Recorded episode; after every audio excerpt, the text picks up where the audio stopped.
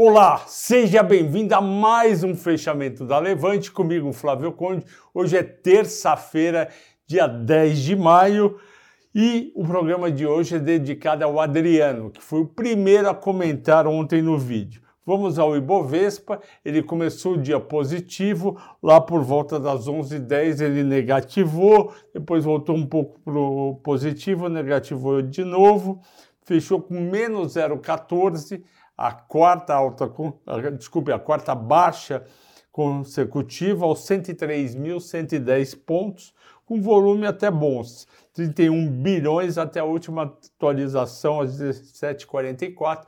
Isso mostra que tem comprador. Se a gente tivesse um pregão caindo 0,14, que é bem pouco, mas com volume horrível, tipo 20 bilhões, seria negativo. O dólar caiu 2 centavos, fechou a R$ 5,13. E como foram as ações? Antes de falar das ações, por que, que a gente não, não positivou hoje se o Nasdaq subiu 0,98? A gente não positivou por quê? Porque caiu o petróleo lá fora, caiu 4%, caiu o minério 2,5% e ainda vocês vão ver daqui a pouco, o governo está ameaçando de zerar a alíquota de importação de aço. Isso para tentar segurar a inflação, porque, como a gente sabe, o preço do aço subiu mais de 60% nos últimos dois anos,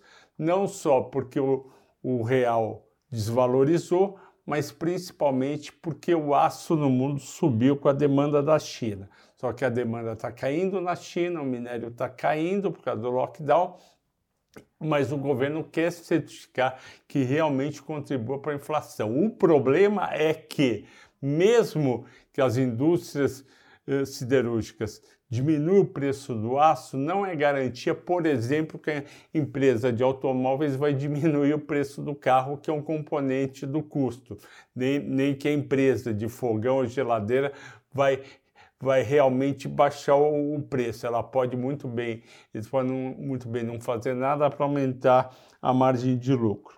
Bom, já que eu falei do aço, vamos primeiro às ações que mais caíram, que foram CSN, Uzi Minas, Gerdau e Igual. Todas caíram aí entre 4% e 7%, por conta justamente disso.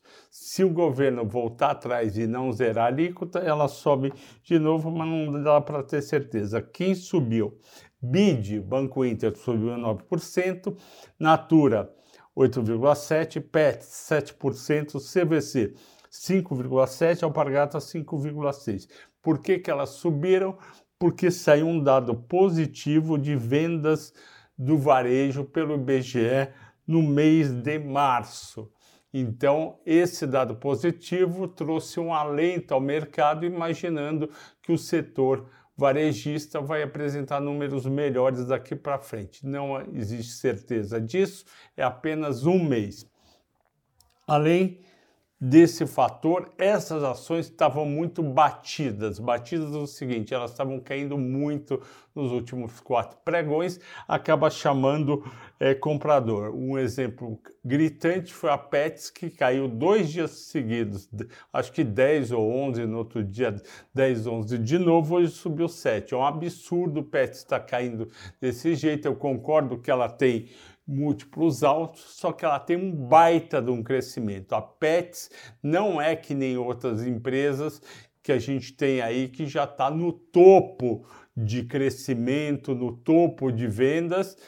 Pelo contrário, ela vai expandir quase 30% a rede de lojas. Ela esse ano é, o, a parte de e-commerce dela está crescendo. Ela comprou empresas do setor, então ela tem muito para crescer Pets a gente gosta muito e acho que está barato.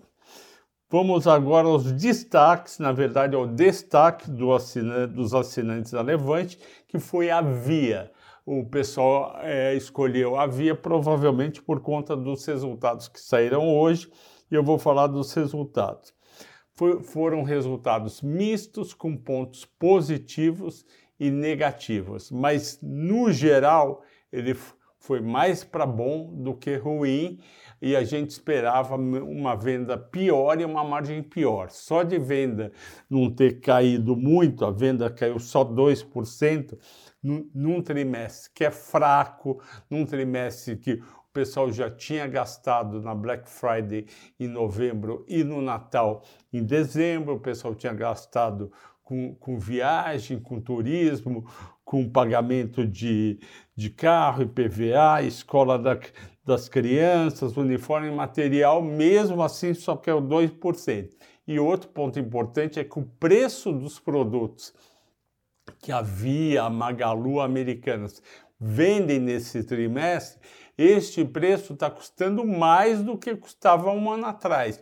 E o pessoal conseguiu vender e conseguiu mantendo a margem bruta praticamente no mesmo nível. A margem bruta caiu de 31 31,4 para 31,2. O que, que é a margem bruta?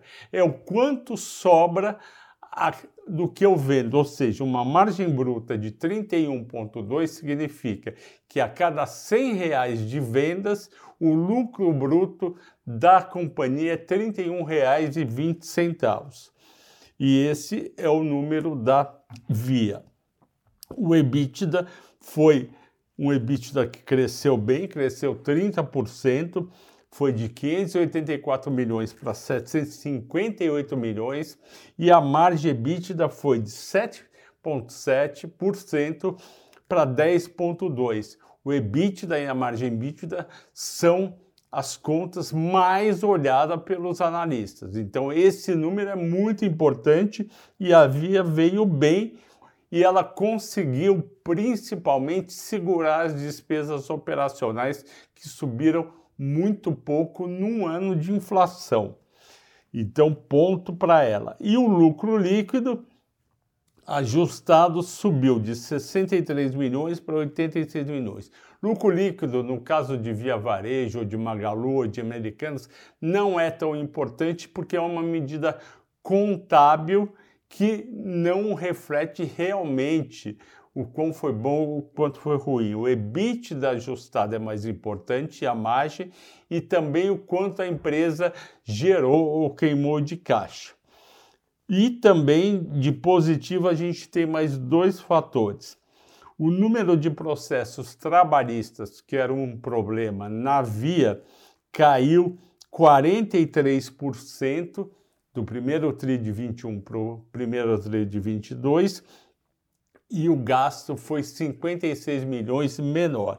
Além disso, vocês sabem que a Via tem um volume de crédito tributário muito grande e ela conseguiu monetizar, ou seja, pegar aquele crédito imobiliário e na Secretaria da Fazenda Estadual, Municipal ou, ou Ministério ou Receita Federal no Brasil e falar: olha, eu quero monetizar, eu quero é, que esses créditos virem dinheiro. E eles conseguiram transformar 308 milhões e esperam monetizar mais 1,4 bilhões. Isso é um bilhão. Então, isso é um ponto positivo nos números da Via. Vamos agora, agora aos pontos negativos.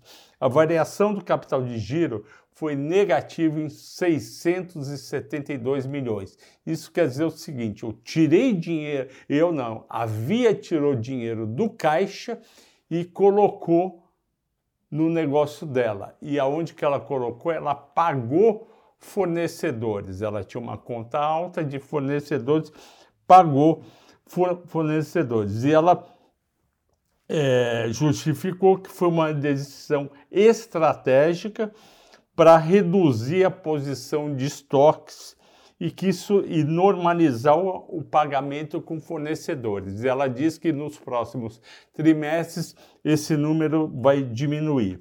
Outro ponto negativo é que o caixa líquido ajustado da companhia caiu de 2,1 bilhões em 31 de 12 de 2021, quarto trimestre, para 31 de março para 546 milhões. Então, ela gastou um bilhão e meio do que ela tinha entre dívida e caixa. Esse é um ponto negativo.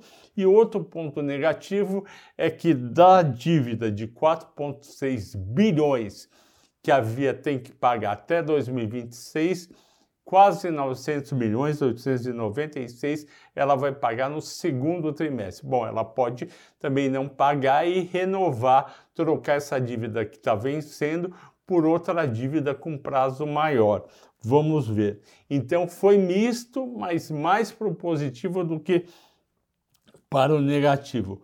Perspectivas. As perspectivas estão em dois momentos. A perspectiva macroeconômica para o setor de varejo de eletrodomésticos não é boa para 2022. Por quê? Porque você tem juros altos, inflação alta, que aumenta o preço do ser, dos produtos, e renda disponível das famílias menor.